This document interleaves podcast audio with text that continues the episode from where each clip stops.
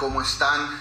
Buenas noches, bienvenidos a otra edición de lo que es Conversaciones sin filtro. La verdad es que cada, cada eh, conversación, porque ese es el nombre, cada conversación que tenemos está, pero así, frontal, directo al corazón.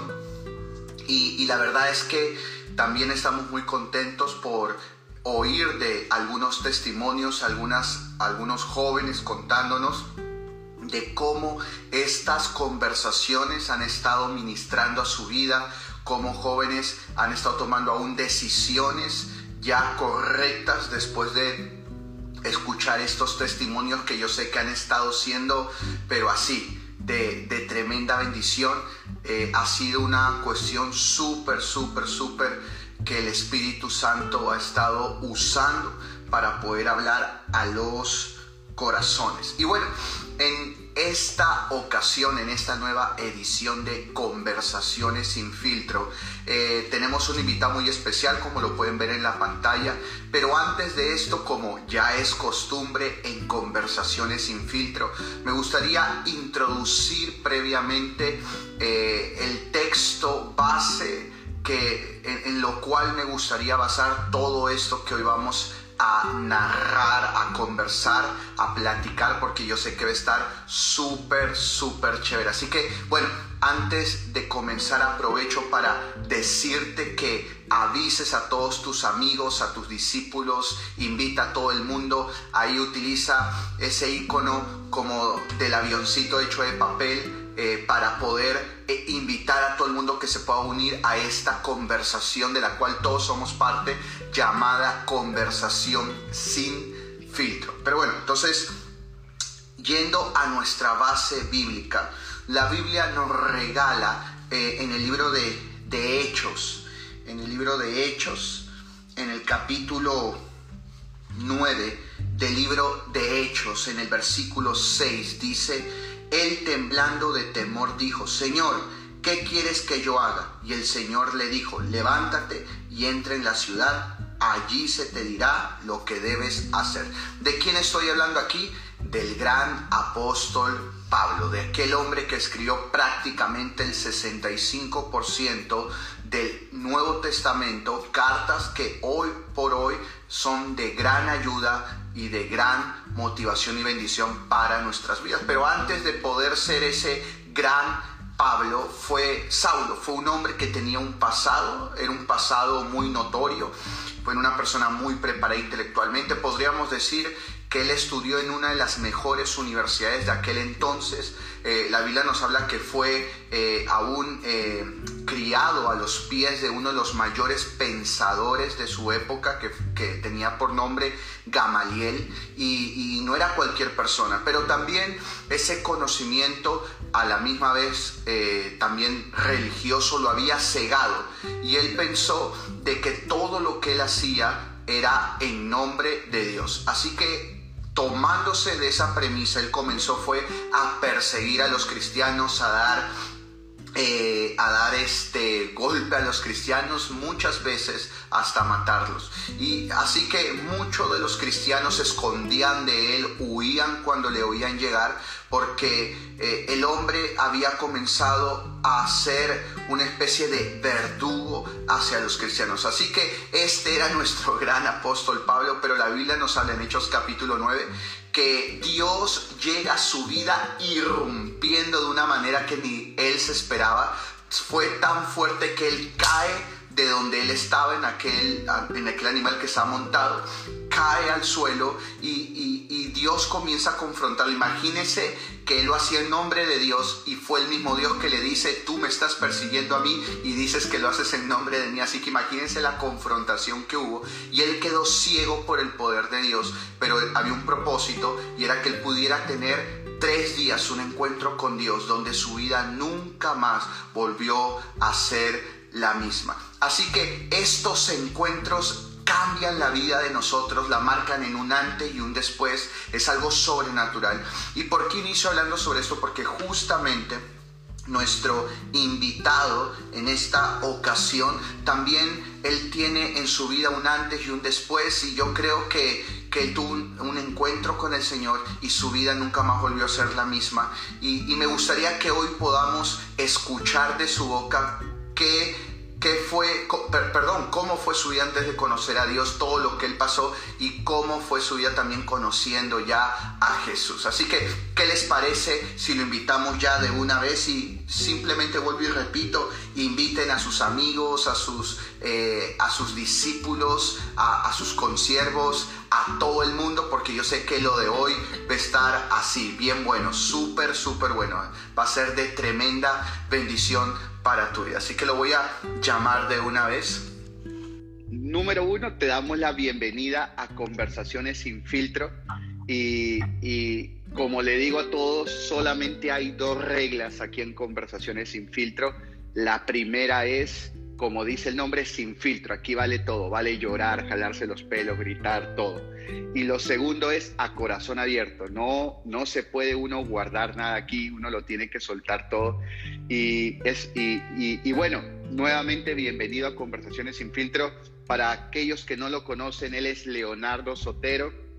Hace, eh, eh, parte del equipo de, de pastores de las sedes. Él está en MCI, en el cono este y de verdad que está haciendo algo allá bien, bien, bien chévere. Y aunque, bueno, ahora todos estamos en cuarentena, pero ahí seguimos con ese trabajo. Así que, eh, ¿cómo estás? ¿Qué dices?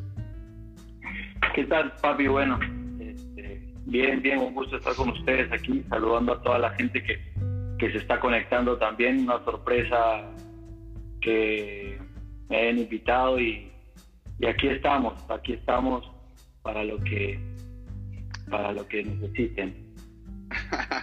Chévere. que se están ahí la gente. Sí, sí, un saludo a todos los que se están uniendo. Pero bueno, eh, quiero aprovechar aquí el tiempo porque, bueno, Instagram solamente nos da 60 minutos y luego te corta todo así. Entonces, sí. entonces, bueno, quiero hacerte la primera pregunta. Y la, primer, y la primera pregunta que quiero hacerte es, ¿cómo era Leonardo Sotero en el colegio? ¿Cómo eras tú? Ay, ay, ay. Ya estás, este, eso va a echar, este, va a echar humo porque... Bueno, yo la verdad esto en el colegio pues he sido muy terrible eh, estudié toda primaria en el Colegio San Andrés, antes anglo-peruano, la primera cosa eh, un colegio con base bíblica, hermanos nos enseñaban todos los viernes había asamblea y nos y nos este nos enseñaban los himnos de salmos. Me acuerdo Salmo 27, Salmo 100, Salmo 2 también. Y pero muy terrible, me gustaba mucho pelear, yo le pegaba todo mi talón hasta que llegamos a primero de secundaria y de ahí ya todos empezaron a crecer y yo me quedé un poquito chato. Entonces ya no, no, resistían a, ser sometidos. Pero sí, bueno, en el colegio estuve ahí hasta primero de secundaria y después me votaron me botaron como un perro. No, mentira. me votaron este, por aprovechamiento y conducta. Básicamente fue, fue eso. Eh, aparte que eran estrictos, esto, la enseñanza era muy buena también, pero yo la verdad que en ese colegio no. Lo único que me acuerdo es un poco inglés. Eh, del inglés que sé porque lo aprendí ahí o sea, soy en básico 0 menos 1. pero no, así, en el colegio he sido muy terrible. Este, eh, ahí habían evaluaciones, cada fin de semana había una evaluación y te enviaban una libreta de tu comportamiento y de tu aprovechamiento. Entonces, yo no la hacía firmar el día viernes, ni el sábado, ni el domingo, porque me, me, malograba mi fin de semana, se le enseñaba el lunes que mi mamá me dejaba en el colegio. y, ya no podía hacer nada más, pues, porque tenía que llevarla firmada. Y lo único que podía hacer dentro del carro dejándome jalarme la patilla. Nada más.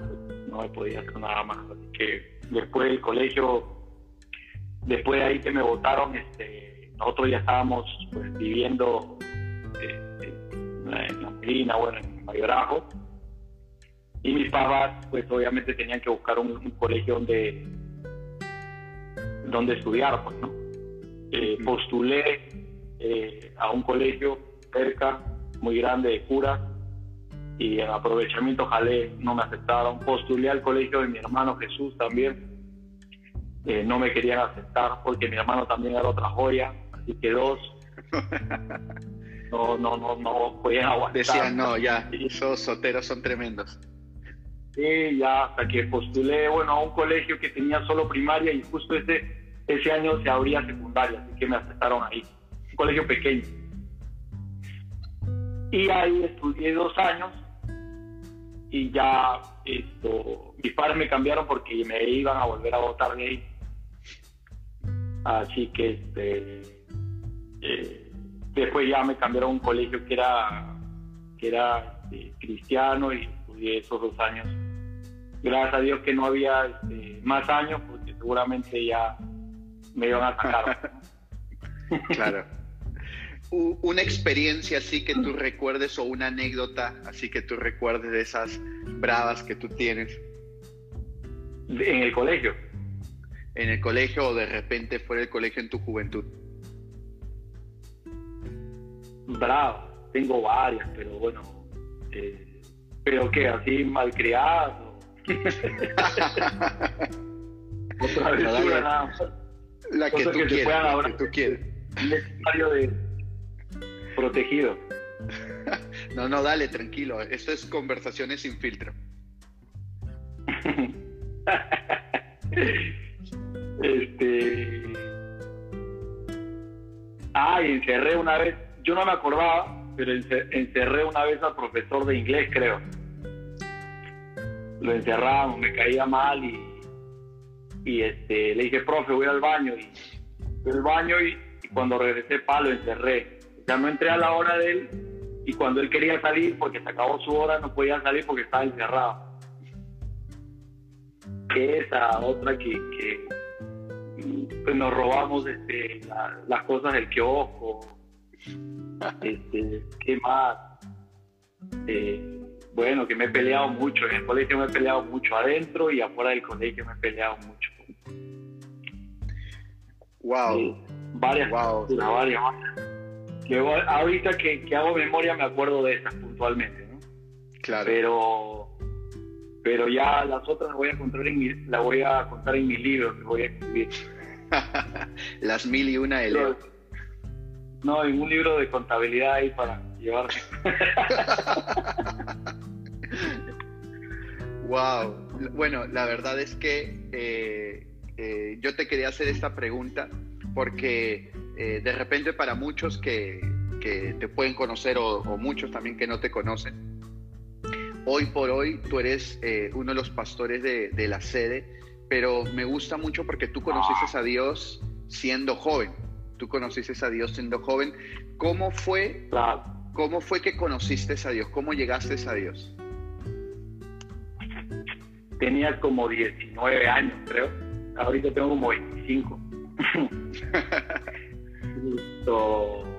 Eh, bueno, mi vida, o sea, yo pensaba como, como casi todos, ¿no? Yo pensaba que estaba bien, O sea, que, obviamente pues no, le hacía daño a la gente, bueno, me llevaba bien con todos, era muy amiguero, pensaba que estaba bien, pues, pero en realidad, este, me acuerdo que una abuelita de, bueno, de otra iglesia fue a la, casa. Yo cuando entré, había una abuelita en la casa y me estaba hablando con mi mamá y bueno, y, esto, me acuerdo que, fue a mi habitación y ella este, entró con mi mamá y, bueno, me estuvo hablando de la palabra. No me acuerdo en sí qué cosa, pero lo único que me acuerdo sí fue la oración que hice, porque ella me dijo, ¿quieres, ¿quieres que ore por ti?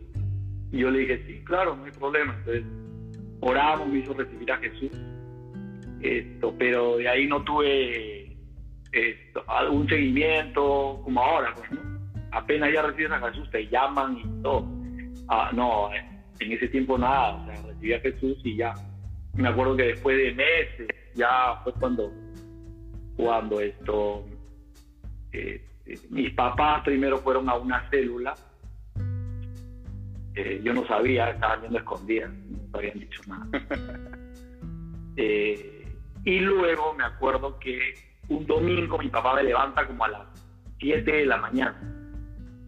Yo había llevado a mi casa a las 4 de la mañana porque estaba de, bueno, estaba de boleto, ¿no? Bueno, para los millennials de boleto significa esto, estaba que de trasnochado. De amanecida. De amanecida. Algunas jergas que por ahí ustedes tienen escondidas. Y, nada, o sea, y, él me dijo, va, este, acompaña a tu mamá a la iglesia.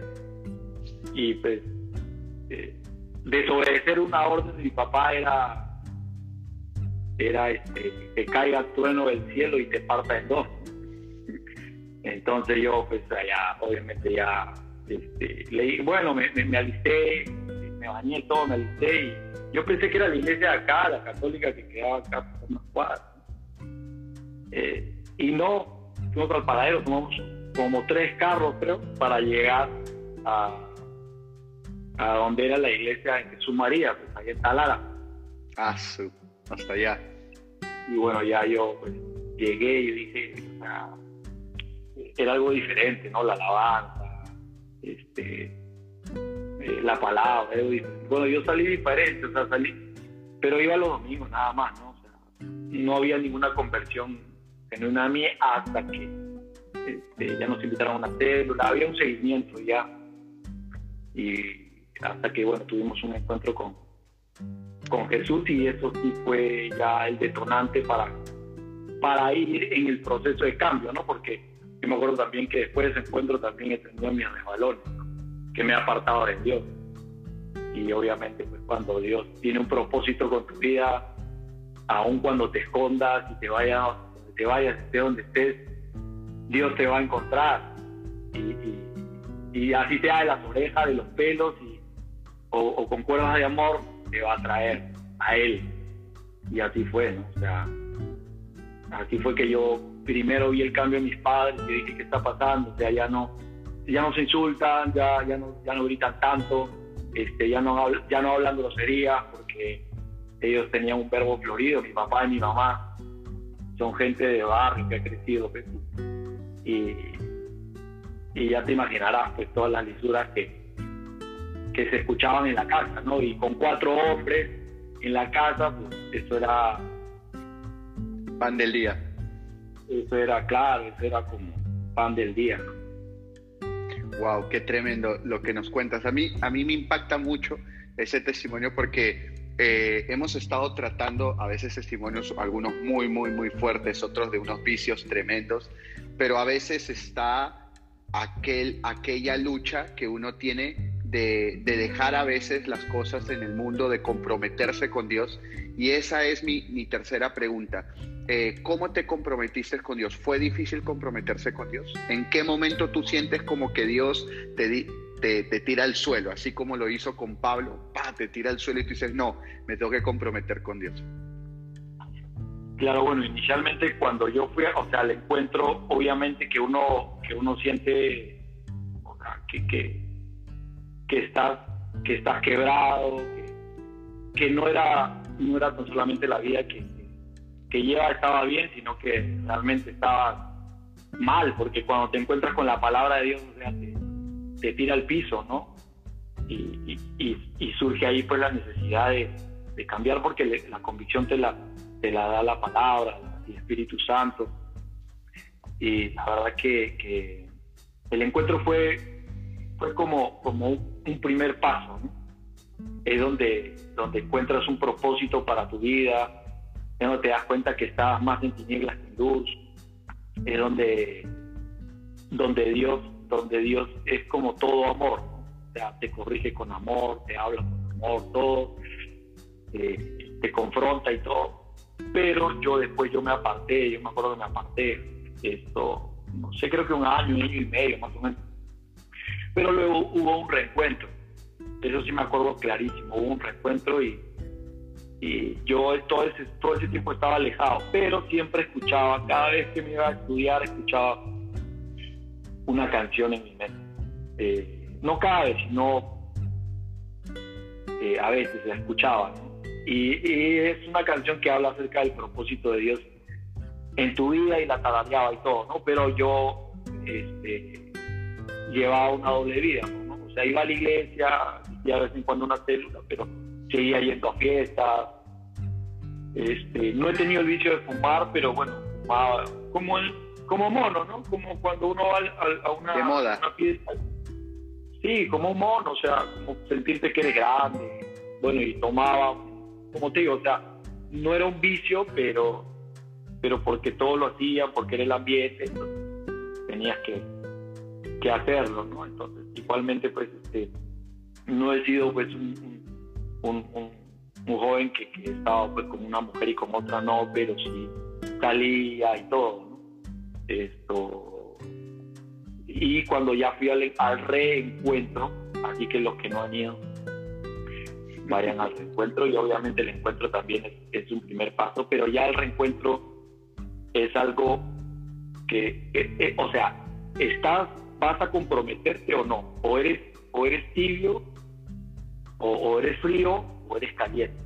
Entonces, yo, yo obviamente fui con una necesidad este, alucinante, recibía todas las charlas porque yo quería volver a Dios, porque cuando yo me alejé, eh, iba, me, acuerdo que, que, una vez clarito, que me fui a una fiesta, me buscaron la bronca, ya había acabado la fiesta y me, este, me quitaron mi gorra.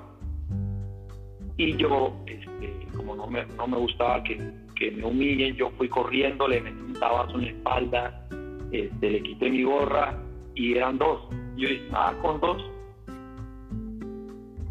Cuando ellos llaman a sus amigos era un manchón.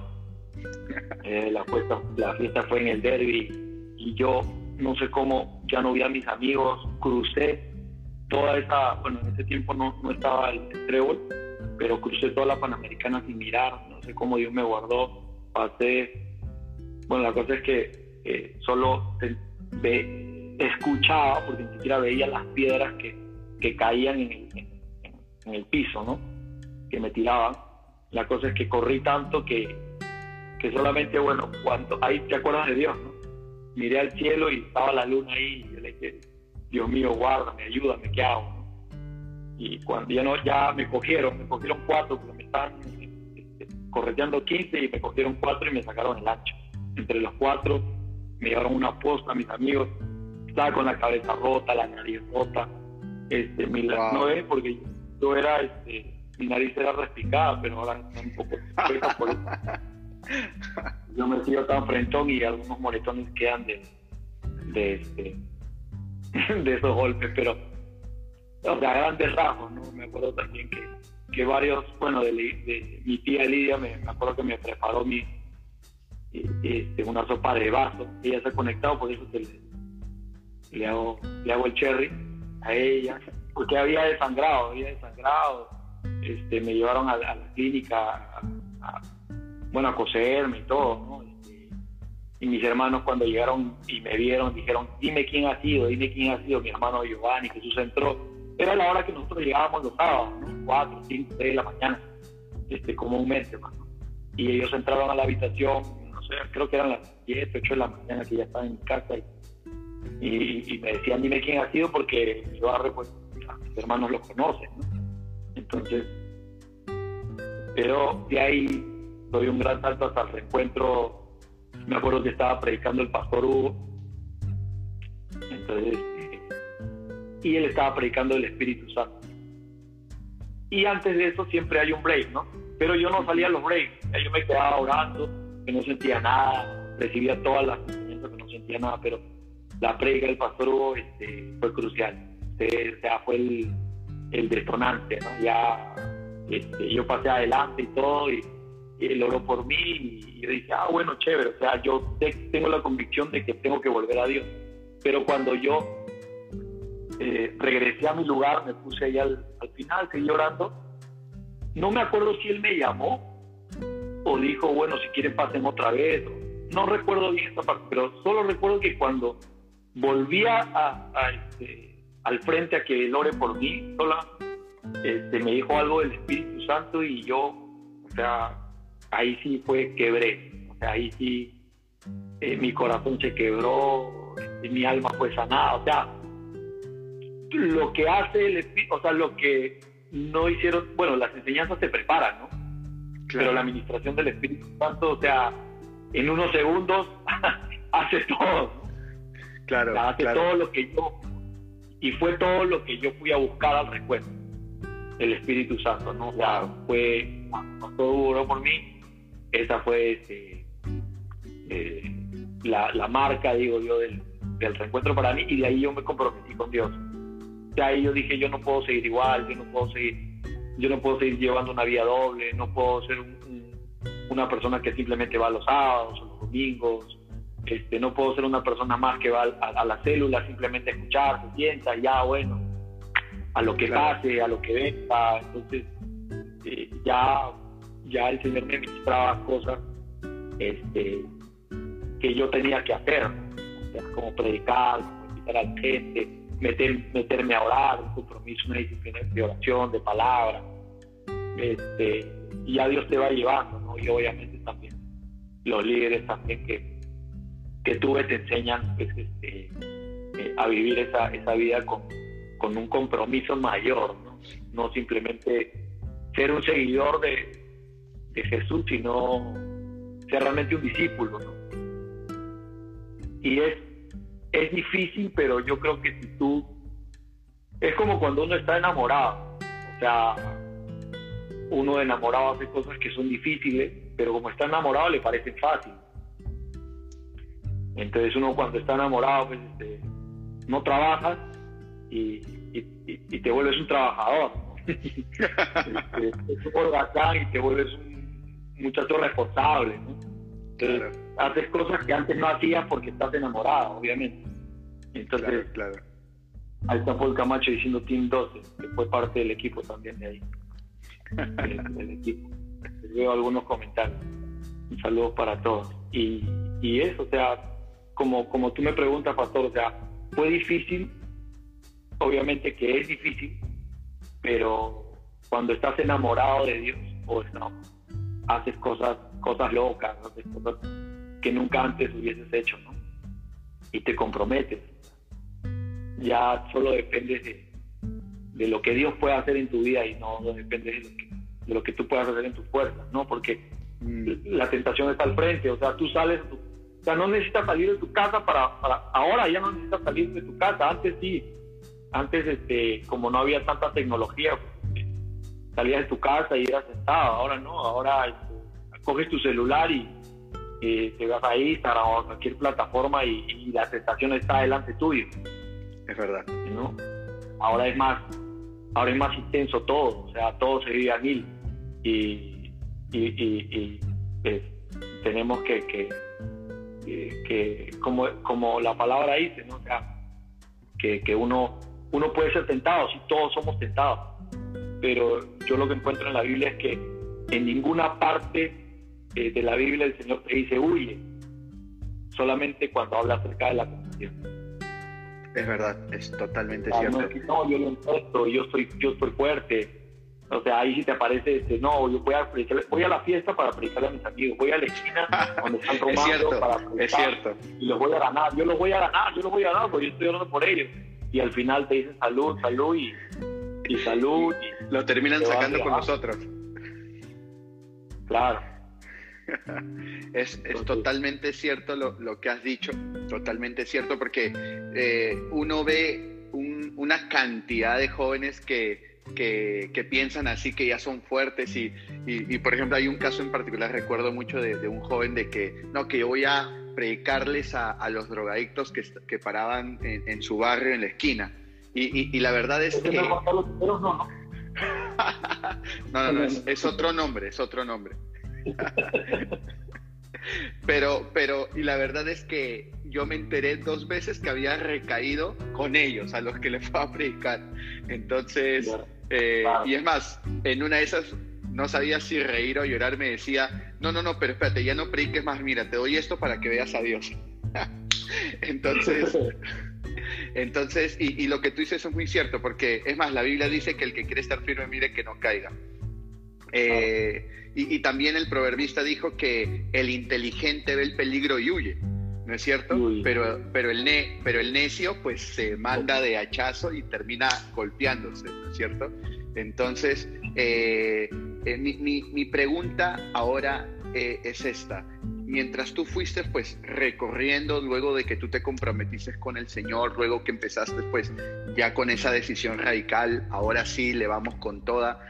y en tus primeros pasos en que le serviste a Dios, yo recuerdo mucho de que en tus primeras células, pues tú tenías que recorrer largas distancias y, y, si no me equivoco, tú tenías que irte hasta Villa El Salvador desde, desde tu casa. ¿Cómo, ¿Cómo era eso? ¿Cómo era irse hasta El Salvador, regresar? Prácticamente te recorrías toda la ciudad y, levantando los discípulos, eh, ¿te costaba, no te costaba? A veces decías, no, no voy a ir. ¿Cómo fue eso? Y no había tren, ¿no? no había, no había. No había tren, tenía que tomar como 50 buses. Esto, sí, como tú dices, allá en Villa El Salvador, en realidad fue una creo que fue la segunda o la tercera célula que tuve, ya cuando yo me comprometí con Dios, lo único que quería hacer cuando vine del reencuentro era hacer célula. O sea, era lo, único que quería hacer en mi vida era hacer célula. Y, y, no, y la primera fue en Santa Marina, Santa Marina me acuerdo, que, fue en el Callao. Este, bueno, invité gente, pero nadie, nadie quería abrirme la casa, así que la hice en, en el parque. Hubo varias semanas que la hice en un parque y, la hice. Pero luego esto, eh, la segunda fue porque Leo Miguel de Paz Lancho dice que fue la primera célula, pero no, él ha vivido engañado todo este, todos estos años. fue una de las primeras. Y luego me fui allá Y luego me fui allá a Villa El Salvador. de mi casa pues son como, eran como dos horas, dos horas dos horas y aprox. Eh, tomaba como cerca de tres carros. Esto, y ahí fue la célula en la casa de uno de tus primos. Eh, ahí, eh, ahí iba este, Leo de Paz, el, el, cantante top de hip hop en el Perú y la nación, en toda América del Sur, Iberoamérica, Centroamérica, el Caribe. Y eh, ahí yo iba allá este, eh, al barrio de los cubanos, íbamos a predicar, a invitar a la gente, este, donde yo me bajaba, eh, empezábamos el recorrido primero invitando a la gente. Pero en el primer día que fuimos, me acuerdo, creo que fue con Yanina, que ahora, ahora es mi esposa, este, para darle también crédito a ella, porque si no, este, no, no me va a dejar entrar al cuarto eh, la célula habían como 17 personas en el hotel. Era mixto, ¿no? Entre hombres y mujeres, eran jovencitos. Eh, y el que, el que quedó, el, el, que quedó firme, o sea, fue, fue, fue León Miguel. Y ahora lo vemos paseando y predicando por todas las naciones. Él, él fue el que, el discípulo que, que quedó más, más firme en todo ese tiempo que yo estuve allá este, yendo a los arenales de Villa Salvador. Caminábamos mucho, visitábamos a la gente, perseveramos, o sea, no, fue fácil tampoco levantar una célula cuando al comienzo eran 17, ¿no? porque después era trabajar eh, con esa gente, con actividades para que vayan al encuentro, porque algunos no trabajaban, otros no tenían este, la solvencia económica para ir a, un encuentro. Ah, varios fueron al encuentro. Espero que, que se hayan, que estén congregando por ahí, o algunos también están congregando en la iglesia y, esto. Pero sí, sí, es un trabajo, o sea, que, que Dios te recompensa, ¿no? Que eh, definitivamente Dios no le debe a nadie y Él te recompensa todo el esfuerzo que tú haces. Porque yo cuando fui hacer esa célula yo no, no trabajaba, entonces me tenía que conseguir y vuelta cinco soles, me acuerdo que no trabajaba y le tenía que pedir a mi papá. Y un día mi papá se, se asó, se achoró y me dijo, este, no, que tanto vas a la iglesia. Y él, y yo le dije, y yo le dije tú tienes la culpa porque tú me llevaste. Entonces, chorrea, le decía, ¿no? Chorrea porque me tenía que dar. Entonces ya, pues, no, no le queda otra que, que soltar y para mi pasaje para poder ir pues, a hacer célula ya había el sábado. Wow. Y eran los tiempos que uno hacía en la semana, te podías hacer cinco células. O sea, hay nada que, que estoy cansado, que es como un mundo joven y, y, y, está embalado con Dios, o sea, te vas a donde sea, ¿no? O sea, te, te, te trepas a los cerros, a donde sea, donde la gente esté dispuesta, ya te vas. Y no ves, no es que voy a tener una célula, no es que estoy cansado, no, que mucha presión. Pues, presión es la que sintió Jesús en la cruz, cuando a Pablo lo, lo rezaron. Claro, es que yo, cuando leía yo, algunos discípulos me decían, no, es que tengo una célula y tengo una, una persona en mi, en mi célula y que mucha presión, estoy estudiando. Yo le decía, bueno, pregúntale a Jesús entonces qué presión tuvo en la cruz del Calvario. Para morir por nosotros. Entonces, bueno, eso, eso más o menos lo que podemos contar de, la, de, lo mucho que podemos, de, lo, mucho que, hemos vivido haciendo células.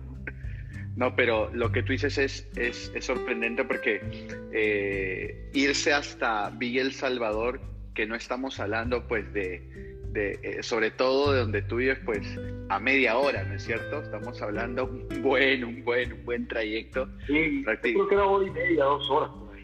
Sí, claro, eh, y, y, estamos hablando de bastante tiempo. Mm, sí, no, y, y lo digo porque a veces hoy escucha uno a jóvenes que, que no, que de repente me cansó esto, que mis papás no me dejan, que lo otro. Entonces a veces eh, eh, hay muchas, eh, muchas situaciones que los aquejan y que, y que hacen que ellos de repente puedan argumentarse o justificarse para no hacer algo. Pero es justamente lo que tú has dicho, o sea, eh, cuando uno está enamorado de Jesús, pues uno no le importa hacer lo que tenga que hacer, uno lo hace porque porque ama a Dios con todo su corazón.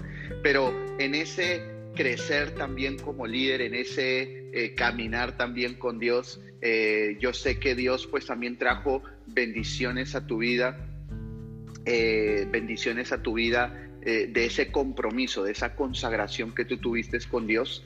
Y, creo que parte de esa consagración fue también Janina, fue tu, esa bendición sentimental. Cuéntanos cómo, cómo fue esa, esa bendición. Mm, bueno, en realidad la recompensa más grande es la, la presencia de Dios. Y luego, obviamente, la bendición, la, bendición sentimental. Esto también es otra historia que lo voy a escribir en, en mi libro de, contabilidad. De, contabilidad. Eh, perdón. De eso hay, hay oposición. perdón. Eh, como joven pues a, a, uno, uno es voluble, pues, ¿no? Y le gustan, eh, bueno, al menos a mí en el año me gustaban tres, cuatro chicas, ¿no? Este, por ahí, digo yo, ¿no? Y no me olvido de más. Y uno dice, me gusta tal porque ora, me gusta la otra porque por su cabello, la otra por sus ojos. Entonces uno va encontrando el, el, eh, uno va, va mirando eh, realmente con quién uno se va a casar, ¿no? Ya cuando tiene su edad, cuando uno entra a, la, a esa edad de, que... Pero yo me di cuenta de que eh, en el año, si me gustaban varias, este, me daba cuenta de que yo no estaba maduro, sentimentalmente, porque me, iba, me, me gusta tal, me gusta la otra, me gusta tal. Entonces, no había esa madurez mi vida, ¿no? lo, que yo, lo que yo pude percibir. Y yo he sido, o sea, éramos una manchita de, gente que iba de acá a la iglesia. Este, nos íbamos a orar esto, ahí a, la iglesia, ya cuando estaba en, en Lince, eh, en jóvenes, cuando hemos estado en el Ministerio de Jóvenes, íbamos a orar. Cuando había oraciones todos los días, cuando había oración una vez a la semana, este, reuniones de líderes, o, nos íbamos siempre, no siempre, sino a veces nos juntábamos una manchita y íbamos de amigos. Para allá. Y entre, entre esa manchita estaba Yani. Entonces, ella, eh, creo que hemos, hemos sido como cinco años amigos. Amigos, este, ¿cómo le dicen ahora? Amigos. Amigos. Amigos con propósito. No. amigos con derechos, le dicen ahora. éramos amigos, no, no, ya no había ninguna eh, atracción, digámoslo así, sentimental. Éramos amigos, es más, confidentes en algunas cosas, porque ella, ella sabía quién me gustaba a mí en ese tiempo. Y yo sabía que me gustaba a ella. ¿no? Eh, nos contábamos para orar. Este, o sea, tan, tal es así la, la, la, amistad que teníamos. pero ya después, yo me acuerdo que, que ese tiempo, antes de estar con Yanni, viajamos, ¿te acuerdas?, a, Bogotá para recibir un ah, entrenamiento. Fue Leo Miguel, fuiste tú. Eh, bueno, estábamos ahí creo que como cuatro meses. Y también allá, ¿te acuerdas del pastor Douglas? me metía por los ojos de su, asistente. ah, sí. Y andábamos también con, una, con unas amistades. Bueno, yo andaba con unas amistades porque íbamos a hacer células diferentes. Estábamos en el mismo ministerio, pero íbamos a hacer células diferentes. Y en esas amistades que, también este, me metían por los ojos a otra chica de ahí. Y yo no es que estaba confundido, ¿no? sino que este, es como que tú sabes que estás en el tiempo de tu bendición, pero a veces todo lo que tú piensas que es bendición es bendición. Wow, es verdad. Y bueno, ya llegó el tiempo de regresar. Y yo allá, antes de que yo me, ya viniera, eh, el Señor, me ministró tanto en esa parte que yo dije, cuando yo regrese, eh, yo tengo el sueño de, que me voy a casar. O sea, es como, no sé, o sea, yo no puedo explicarlo, es algo espiritual, Que tú sientes que, que se avecina la tormenta, no, que se avecina algo que Dios, es un regalo de Dios. y, luego me acuerdo que cuando estábamos de jóvenes, una predica, el pastor Dixon estaba predicando, no sé, creo que estaba predicando de un ejemplo de Noé y la barca y y cambió a los, a la, a la, al área sentimental. Y yo sentía que el Señor me hablaba a mí directamente, me hablaba harto. Llegué a mi casa, ese día no pude dormir en la noche, prendí mi equipo y estuve eh, echado en mi cama, postrada, no postrado, estaba recostado. Aún en sus camas, dice el Salmo, canten a Dios. Y estaba ahí cantando de Dios y Dios, o sea, yo sentí que Dios me visitó esa noche. Wow.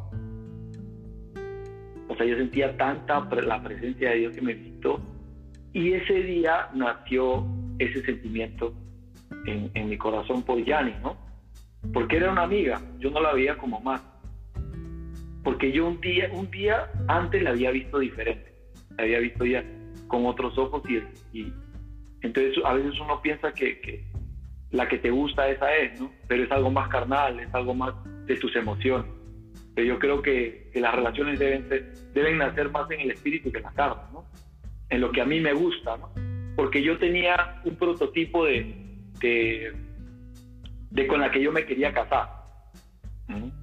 Y Yani físicamente no es totalmente diferente, pero no es... Eh, no, no, no se parece mucho, ¿no? Entonces uno dice, no, yo quiero que sea así, así, así, pero pero Dios me enseñó que él, él, cuando Él escoge, no se equivoca. Nosotros sí nos equivocamos, pero Dios no se equivoca. Entonces, bueno, a los que están mirando y todavía no, no han recibido esa bendición, yo creo que tiene que ser, cada uno tiene que hacer que Dios intervenga, porque si no, este, te puedes equivocar. Hay gente que no se ha equivocado, pero hay más porcentaje de que, de que te equivoques, ¿no? Y, luego ya yo le fui le conté al pastor eh, que orara y todo, ¿no? Porque ya ido, había ido varias veces a contarle de otras, ¿no? Que me gustaba. Y solo me decía, ya hijo, ora, ora, ora. Pero, pero fue muy especial ese tiempo, fue, fue muy especial porque es como, como que algo, como que algo vino del cielo para, para mi vida, ¿no? Yo sé que que cada uno tiene su experiencia y puede ser parecida o puede ser muy diferente. Conmigo fue, fue así, ¿no? Y ahora bueno, estamos casados, tenemos 10 años, tenemos dos hijos y, es, y es, es una bendición. Somos diferentes, ¿no? Somos diferentes. Yo tengo mi carácter, ella tiene su carácter y, este, y a veces tenemos roces y todo. No somos perfectos, este, tenemos, hemos tenido problemas también pero podemos reconocer que sin la ayuda de Dios, sin la ayuda de, nuestros pastores, sin la ayuda de la gente que ora por nosotros, tenemos un ejército este, que ora, ¿no? También. o sea, yo digo ejército porque ahí está la, suegra, mi mamá, mi suegra, o sea, son gente que, está detrás de, de cámara, por así decirlo, que tal vez no son muy reconocidas, pero son gente que, que paga un precio orando para que sus hijos se casen, se casen bien y que Dios pues, pueda bendecir esa, esa boda. Wow, qué, qué tremendo.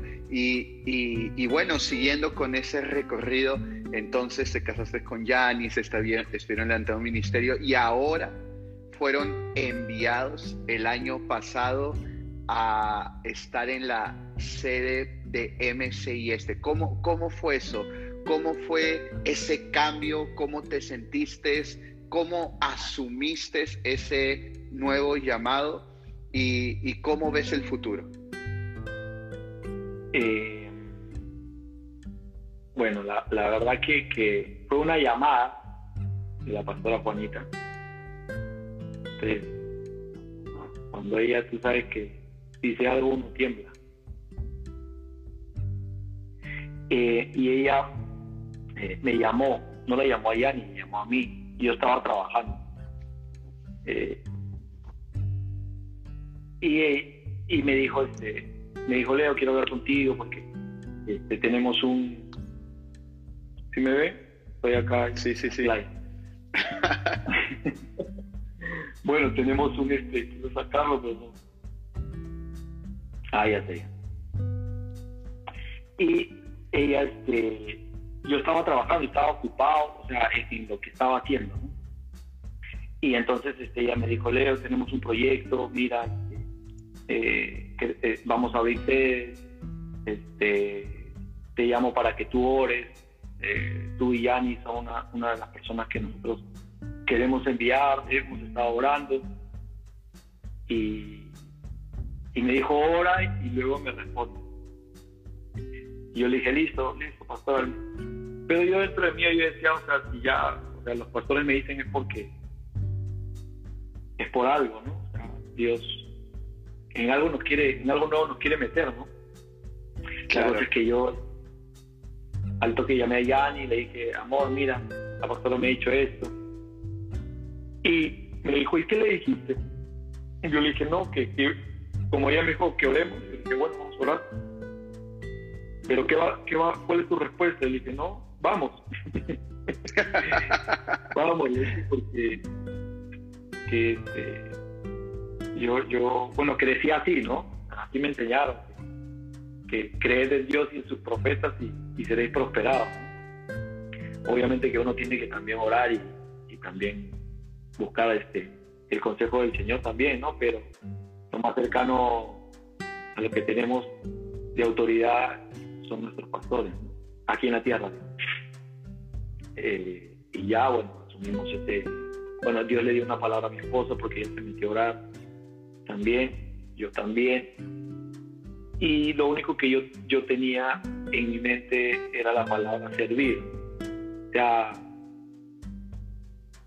a veces, a veces uno piensa en que, en que, en los nombres, en las posiciones, porque yo nunca pensé pues, que, que, bueno, que, que, me iban a mandar. Yo dentro de mí sabía, dentro de mí yo, o sea, sabía que en algún momento iba a salir, pero no sé a dónde. Yo sabía, o sea, por, por, lo que más o menos uno percibe el llamado de Dios. Yo sabía que iba a salir en algún momento, pero no sé a dónde. Este, y también yo siempre he tenido en mi corazón esa, esa, esa palabra. Si salgo, la palabra que está ahí en, en los en, en decumédicos, no mentira. Esa palabra que yo salgo de, mi iglesia, de mi casa, o sea, salgo por la puerta grande, no, no salgo por la falsa, ¿no? Claro, claro. y ya, y yo no entendía muchas cosas tampoco, ¿no? Porque obviamente teníamos pues, un ministerio, de, parte era de jóvenes, parte también de, adultos, jóvenes adultos, parejas, era regular gente, no, no era no era wow, ministerio pero regular gente y con quién se iban a quedar, o sea, cómo íbamos a hacer con el ministerio. Yo tenía mil preguntas, ¿no? Que yo dije, pastor, pastor listo, yo estoy dispuesto a, a ir, que la Biblia dice ir y hacer discípulos, y eh, simplemente le dije, pero no entiendo muchas cosas, ¿no? O sea, no sé, esto no es para mí, te puedo llamar, pastora, la llamé y le hice varias preguntas y ella me empezó a enseñar. Y asumimos, o sea, es un desafío, o sea, yo creo que, que el que vive sin, sin desafíos, sin retos, no tiene un propósito en la vida y el propósito que el Señor nos dio fue fue no, no, no hacernos un nombre, sino simplemente servir, ¿no? Porque esa va a ser nuestra vida hasta que, hasta que partamos a la presencia de Dios. Wow, eh, amén. Y no es porque, no es porque mis padres sean o hayan sido pastores, yo tengo que también serlo, ¿no? Sino que me refiero a que, a que es un legado, ¿no? Como tú vas a la Biblia, Dios es un Dios familiar. O sea, Él dice que Él escoge una familia escoge a alguien, pero para que sus generaciones anden delante de él. Amén. Entonces, eh, yo creo que, es un reto, es un reto, eh, eh, algo nuevo. Empezamos con 13 personas, creo, ¿no? Este, teníamos dos células, dos, tres células, creo, algo así. Yo no llevo mucho las estadísticas, pero bueno, de lo que me acuerdo, eso es lo que ha, te, puedo contestar, te puedo contar. Y, y ahora, pues, este, eh, gente nueva, un reto, empezar todo, este, la alabanza, entonces eh, llevar las cosas, todo, todo, todo ha sido eh, un esfuerzo, todo ha sido un, sacrificio. Obviamente que ha habido gente también que nos ha ayudado y todo, pero la mayor parte, pues, este, teníamos que hacerlo nosotros, ¿no? Teníamos que hacer claro. teníamos que hacer este, yo tenía que ir a la base, tenía que predicar, tenía que, o sea, todo, y, y bueno, y, y, lo que me lo que me motivaba muchas veces era la gente que iba, porque la gente este, eh, recibía mucho de Dios. Y no por mí, no por Yassi, ¿no? por Dios, porque ellos van a buscar a Dios, eh, y mis hijos, ¿no? También que ellos, eh, eh, a, mi hijo David, que yo le daba una, una tarea y, tiene cinco o seis años, yo decía, vamos a la iglesia, vamos a ir a la casa de Dios y tu labor es armar esa, armar esa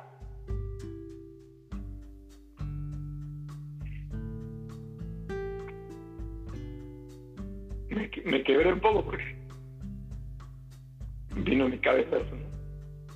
Yo le decía, tu tarea es, cada vez que vamos a la iglesia, armar esa mesa. Y él iba con su hermana así alegre, ya, listo, papá, ¿y qué más hay? La armaba y decía, ¿qué más hay que hacer? Y cada vez que, yo iba, eh, me acordaba de esa palabra que, que el salmista decía, ¿no? prefiero, hay una versión parafraseada, no me acuerdo si es lenguaje actual o, o NTV, una traducción viviente que dice, prefiero estar eh, en la puerta de la casa de mi Dios que mi día fuera de ellos. O, y hay otra versión que dice, prefiero barrer un rincón de la casa de Dios que mi día fuera de ellos.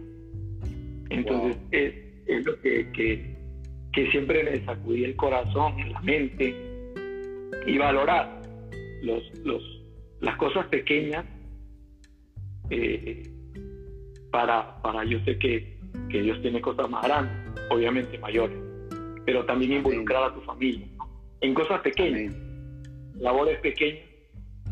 yo creo que, que, el Evangelio es este, ¿no? Es sencillo, cosas pequeñas, cosas prácticas, que uno a veces hace un mundo, ¿no? Pero, pero ese es el, el Evangelio y el servir a Dios. Estamos para, para servir a otros y no para ser servidos. Amén. Eh, qué, impactante lo que nos has estado contando. Y bueno, ya la verdad está que se nos acaba el tiempo. Me gustaría que de repente en unos 15, 20 segundos pudieras orar por todos aquellos jóvenes que a veces están en esa lucha de consagrarse eh, a Dios, que de, de pagar de repente ese precio por Dios y que de repente no saben toda la bendición que puede venir cuando uno decide servir a Dios con todo su corazón. Me gustaría que tú puedas orar por todos ellos.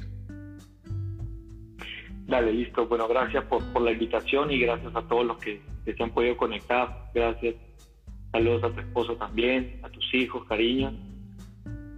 Cuenta, cuenta con, nuestras oraciones todo el tiempo. Estamos ahí orando por los pastores y, y por ustedes también. Así que vamos a orar, Padre, gracias te damos por esta noche, Señor, donde tú nos has invitado un, tiempo a, poder compartir eh, nuestras experiencias, que son tus experiencias, Señor. Te pido, Señor, que cada joven, cada persona que se ha conectado pueda encontrar ese propósito en tu vida y los que han encontrado que, que puedan seguir, eh, que puedan perseverar, que no se puedan rendir a pesar de las circunstancias, a pesar de, de lo que vean a su alrededor, Señor, que más, que mayores eres tú, Señor, en medio de ellos, que tú vas delante de ellos, que tú peleas cada batalla por ellos, Señor, que eres tú quien da la dirección y que, Señor, que todos aprendamos a, a, enamorarnos más de ti y no de, del ministerio o de, otras cosas o de las cosas que, están, que nos ofrece también en nuestro llamado, Señor, que nos aprendamos a enamorar más de ti. En el nombre de Jesús. Amén.